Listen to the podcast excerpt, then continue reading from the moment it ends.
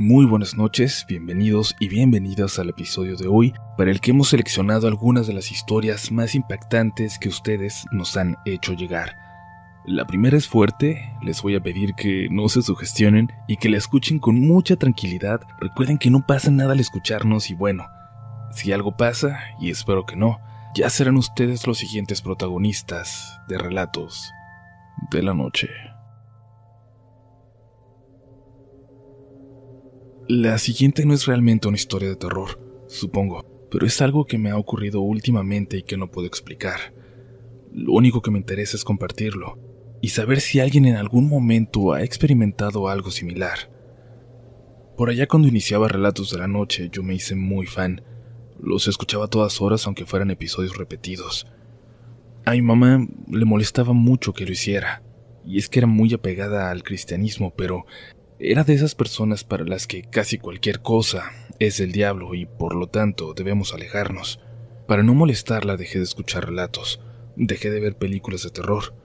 Hice muchas cosas mientras regresé a vivir con ella para que estuviera bien, para que estuviera contenta y tranquila. A fin de cuentas, en su casa tenía que respetar sus reglas. Ella murió en 2021, de esta enfermedad que se ha llevado a tanta gente y nos costó a toda la familia un buen tiempo superarlo.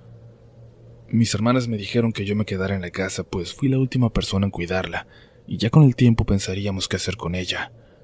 Tengo que serles honesto y decirles que prácticamente me había olvidado de la existencia de este programa, hasta que me lo topé buscando algún podcast nuevo para escuchar.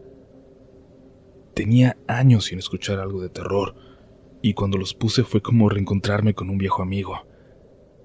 Ese día recuerdo que desde la mañana los estuve escuchando, completamente dispuesto a ponerme al corriente en cuanto pudiera. Ya en la noche estaba preparando la cena y todavía seguía escuchando cuando sentí algo raro, como si hubiera tenido la casa todo el día abierta a las vibras que pueden atraer las historias de terror, y ahí decidí parar un poco, poner otra cosa, pero la historia se había quedado buena, así que pensé en terminarla con audífonos. Me los puse, seguí escuchando con atención. ¿No escuchas eso?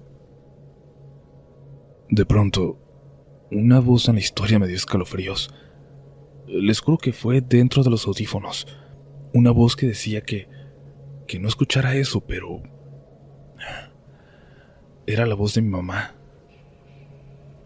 Me quité los audífonos, puse pausa, pero no me atreví a regresar la historia para ver si la voz realmente existía ahí o si solo la había escuchado en mi cabeza. Lo único que pude hacer fue pasarle la historia a mi hermana, el episodio, para ver si ella en algún momento me decía que, que había una voz en el programa que se parecía a la de mi madre o algo así. Y la escuchó.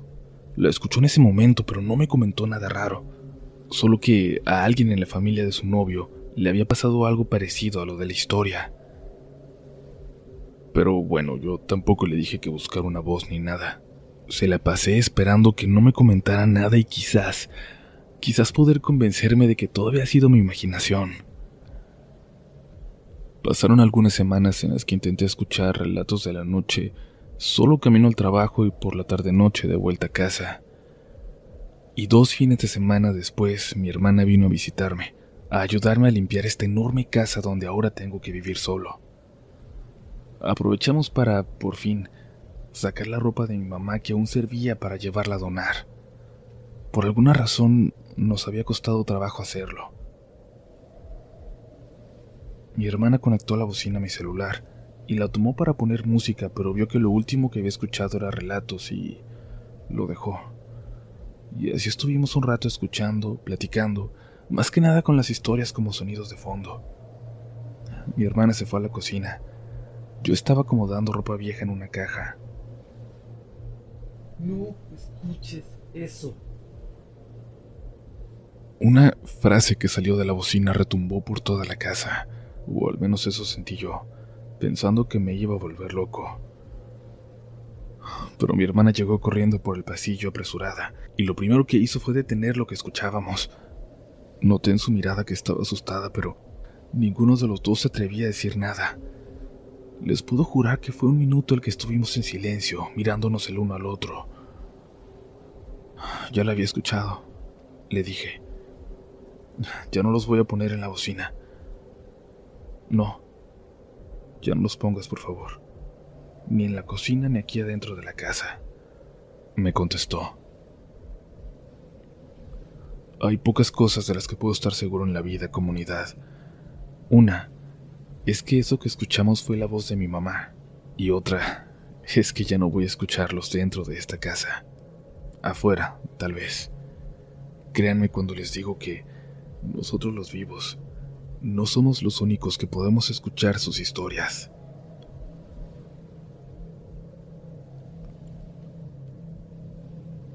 Voy a contarles una historia, algo que aunque sucedió hace mucho tiempo, marcó mi vida hasta el día de hoy.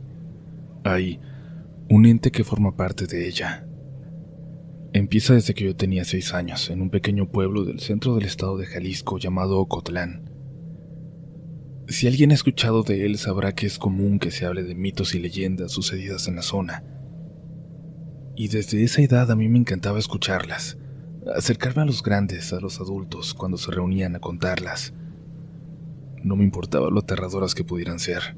Yo amaba estar ahí presente, cuando hablaban de apariciones de la llorona, del hombre del costal y tantas otras de las que se iban compartiendo diferentes versiones. Un día en la casa de los abuelos, mis primos grandes habían hecho una fogata para ponerse a contar historias. Recuerdo que ese día yo había jugado mucho.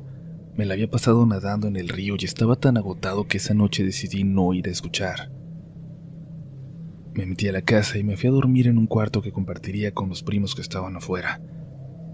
Estaba incómodo con esas almohadas de la abuela, porque ella misma las hacía con trapos rasgados y no dejaban dormir. Pero fue en ese momento que que sentí como una se deslizaba por debajo de mi cabeza. Sentí cómo cayó al piso. No abrí los ojos. Estaba solo acostado sin taparme por el calor cuando sentí que algo me golpeó con la almohada muy fuerte en la cara, como si alguien me hubiera azotado con ella.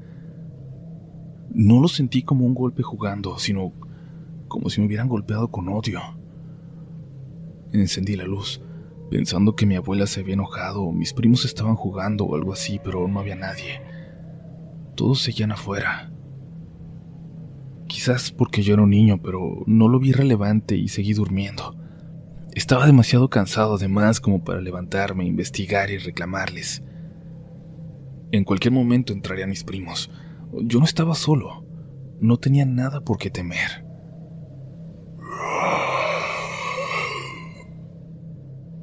Un sonido me despertó. Sentí que había dormido muchísimo, pero aún no entraba nadie. Era de esas veces en que uno siente como que durmió por horas toda la noche, pero apenas habían pasado unos minutos. Hasta me levanté, salí al patio.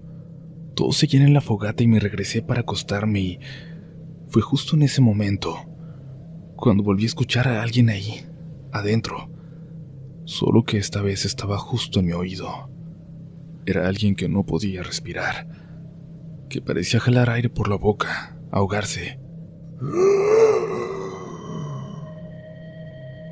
Sentí que lo que tenía que hacer era no gritar, no decir nada, solo quedarme quieto, apretar los ojos. Y algo se movía alrededor de la cama. Algo, algo puso sus dedos largos, larguísimos sobre mi cabeza. Eran unos dedos duros, rasposos, y yo empecé a llorar. No logré evitarlo, y mi abuela al alcanzar a escucharme entró a la habitación. Me preguntó qué tenía, y se lo dije. Se lo dije a todos, pero nadie me creyó. Me dijeron que, que eso le pasaba a los niños que escuchaban historias de terror, que tenían sueños terribles, que se imaginaban cosas. Me prohibieron a partir de entonces acercarme a las fogatas, eso me dolió, pero mi vida comenzó a hacerse más difícil cada que visitaba aquella casa. Ya, ya no podía acercarme a las fogatas con mis primos, por lo que pasaba mucho tiempo a solas. Y eso me aterraba cada vez más. Incluso para evitarlo, empecé a dormirme con mi abuela en el piso de su cuarto. Y es que sentía que siempre, siempre que estaba ahí había algo que me seguía, algo que me acechaba aunque no le podía ver. Una noche escuché a lo lejos la risa de mis primos y salí para verlos, triste por sentirme excluido. Pensé que si me veían ahí tal vez les daría lástima porque estaba triste y me dejarían acercarme de nuevo. Caminé lentamente hacia la fogata. Detrás del círculo que formaban mis primos, había alguien. Una.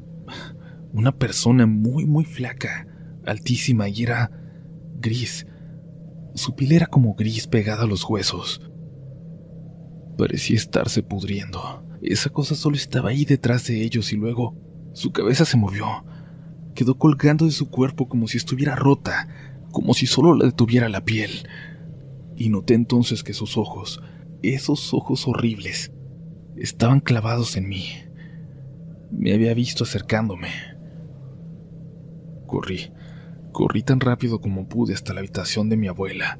Me tapé con las cobijas y me puse a rezar, rogando porque mi abuela se despertara y prendiera la luz, aunque me regañara por haberla desobedecido.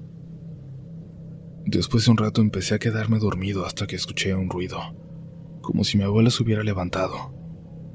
Al parecer solo se había movido para acomodarse. Yo ya tenía horas enrollado en la cobija y sentía que me ahogaba, así que decidí destaparme. Como estaba en el piso, quedé de frente a eso. A eso que estaba debajo de la cama de mi abuela. A ese ser que había visto horas antes detrás de la fogata y que ahora parecía aplastarse ahí debajo porque evidentemente no cabía, pero de alguna forma estaba ahí, en ese pequeño espacio.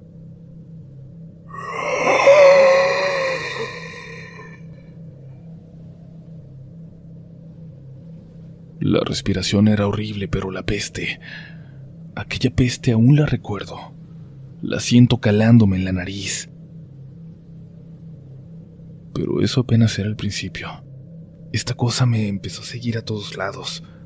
Siempre que estaba solo aparecía a lo lejos, siguiéndome, al punto en que yo ya no podía estar a solas en ningún lugar. Creo que eventualmente me di por vencido y acepté que me seguiría para siempre, y solo entonces dejé de verlo, como si se hubiera aburrido de mí, y comenzó a seguir a mi abuela. Ella no lo podía ver, pero yo siempre lo veía cerca de ella. Una mañana ella despertó con una marca como de mordida en la espalda. Nadie se lo podía explicar, pero yo sabía que había sido este ente, esta cosa que ahora la seguía, pero no me atrevía a decir nada. No quería que de nuevo me volviera a llamar mentiroso, que se burlaran de mí. Mi abuela empezó a vivir con los ataques de esta cosa y yo me sentí impotente al saber que algo la consumía, que algo consumía la vida de mi abuela y que yo no podía hacer nada para evitarlo. Tiempo después mi abuela falleció. Una mañana simplemente no despertó y los médicos dijeron que sus riñones habían terminado por darse por vencidos ante la gran cantidad de medicamentos que tenía que tomar. Y ese ser desapareció. No volví a verlo, como si su único objetivo hubiera sido torturarme y luego llevarse a mi abuela. Yo dejé de tener esa sensación de terror, de peligro permanente. Dejé de tener ese frío terrible cada que me quedaba solo y que me decía que, que esa cosa estaba cerca. Y de hecho lo fui olvidando. Hoy tengo 24 años y eso era menos que un recuerdo hasta...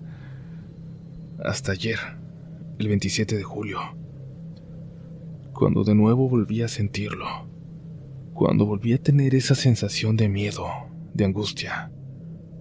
Estaba en mi cuarto cuando, justo a la medianoche, algo abrió desde dentro la puerta de mi closet. Aunque estaba oscuro lo logré ver. El mismo ser después de tantos años, viéndome desde ahí adentro. Volví a escuchar esa respiración. La sentí, justo al lado mío. Esa respiración que ya había asimilado como, como parte de mi imaginación infantil. Encendí la luz y ya no estaba. Mi cuarto estaba vacío, pero no pude dormir. No pude calmarme pensando en qué o a quién querrá esta vez. Comunidad, no duden en hacernos llegar su opinión respecto a este caso. Seguramente Francisco estará muy al pendiente de lo que puedan opinar. Y bueno, recuerden que en todas partes, en cualquier red social, nos van a encontrar como RDLN oficial. Yo soy Uriel Reyes, a mí me encuentran en todos lados como Upolch. Y tú sigues escuchando Relatos de la Noche. Buenas noches, mi nombre es Luis. Soy nuevo en la comunidad, pero llevo tiempo escuchando relatos de la noche. Me gustaría contar una historia de tantas que tengo, pero esta la viví en carne propia, hace apenas unos meses. Había estado ahorrando para comprar un coche. Mi esposa y mi hijo de cinco años estaban muy emocionados al igual que yo. Vivo en un lugar un poco apartado. Alrededor hay terrenos baldíos y solo unas cuantas casas. Por diferentes circunstancias, la compra se realizó en mi casa por la noche, aproximadamente a las once y media. En cuanto se fueron los vendedores, salí con mi familia a dar una vuelta en el nuevo coche, y como mi experiencia era casi nula manejando, obviamente se me apagó un par de ocasiones. Mi idea era ir por gasolina y regresar a casa lo más pronto posible. Pero en un tope, el coche se detuvo por completo. Pensé que era un error mío. Intenté prenderlo, pero fue inútil. La emoción se nos iba un poco, pero intentamos ser positivos. La gasolina se acabó antes de lo pensado, nada más. Mientras buscaba una solución dentro del coche, en la penumbra de la calle, el silencio se apoderó del ambiente. No tenía miedo, pues eran las calles que siempre recorría a altas horas de la noche cuando regresaba del trabajo. Sin embargo, algo cambió en esa ocasión. Había algo distinto. El silencio se rompió de pronto con los ladridos de los perros, y fue entonces que mi esposa y mi hijo abrieron sus ojos llenos de miedo, y mi esposa se pasó rápidamente al asiento de atrás, pues el llanto de una mujer se escuchó muy cerca de nosotros casi como si estuviera fuera del coche. Un lamento que me recorrió uno a uno todos los huesos de mi cuerpo.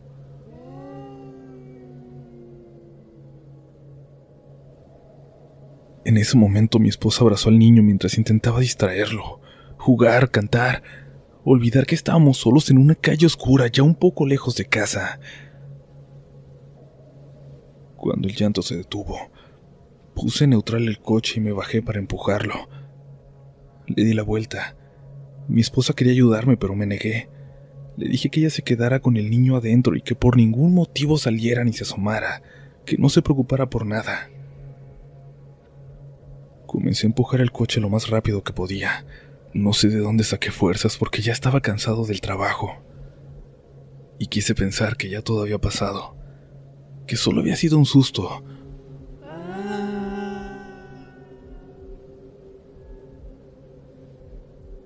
pero un grito desgarrador como de una mujer asustada, aterrada, histérica, se escuchó detrás de mí.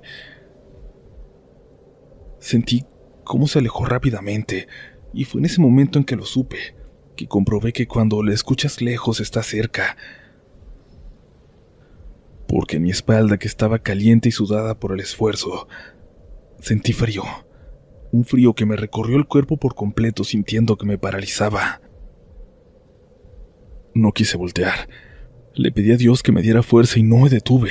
No pude, pero sentía un peso sobrenatural. Todo mi cuerpo se volvió pesado en ese momento, como si estuviera cargando a una persona. Seguí empujando el coche, pidiéndole a Dios que no le pasara nada a mi familia. Intentaba protegerlos, pero escuché un pequeño lamento, un tenue lamento a la distancia que me hacía temblar.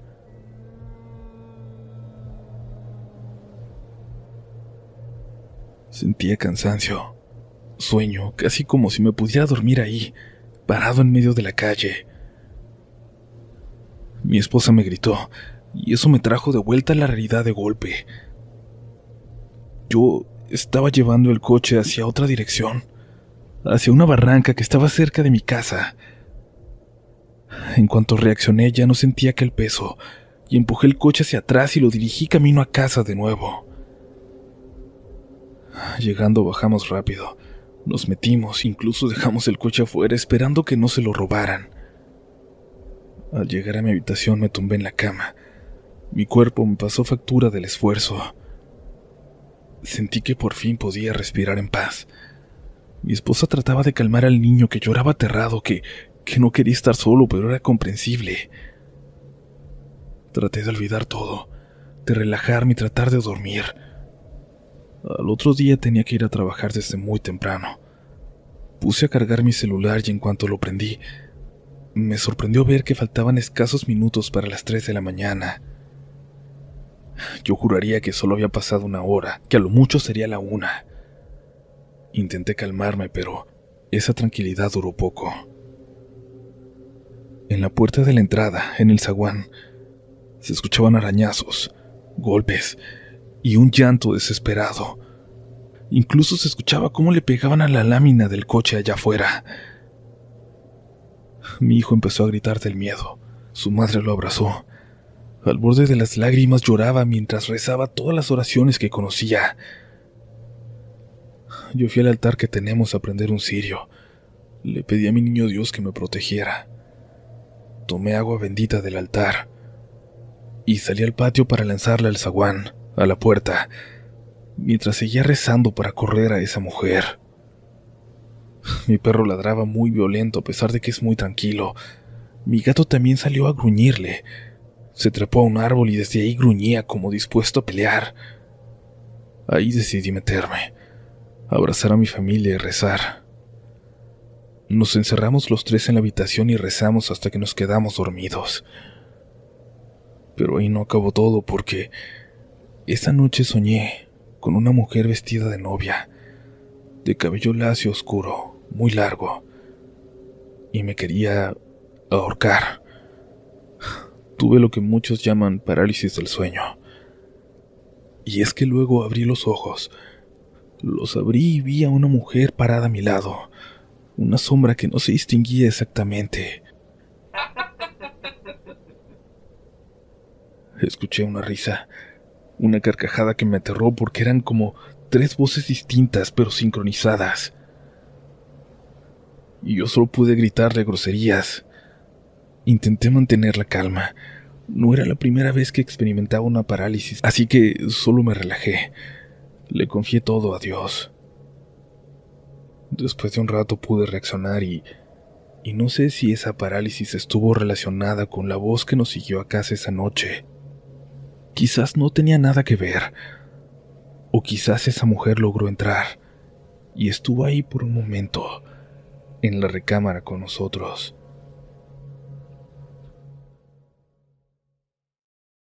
Grand Canyon University, an affordable private Christian university, is one of the largest and fastest growing universities in the country, offering more than 270 programs online. In addition to federal grants and aid, GCU's online students received nearly $130 million in institutional scholarships in 2022. Find your purpose at Grand Canyon University. Private, Christian, affordable. Visit gcu.edu slash myoffer to see the scholarships you may qualify for. Hey guys, it is Ryan. I'm not sure if you know this about me, but I'm a bit of a fun fanatic when I can. I like to work, but I like fun too. It's a thing. And now the truth is out there. I can tell you about my favorite place to have fun Chumba Casino. They have hundreds of social casino style games to choose from, with new games released each week. You can play for free anytime, anywhere and each day brings a new chance to collect daily bonuses. So join me in the fun. Sign up now at ChumbaCasino.com. No purchase necessary. Group. Void were prohibited by law. See terms and conditions. 18 plus.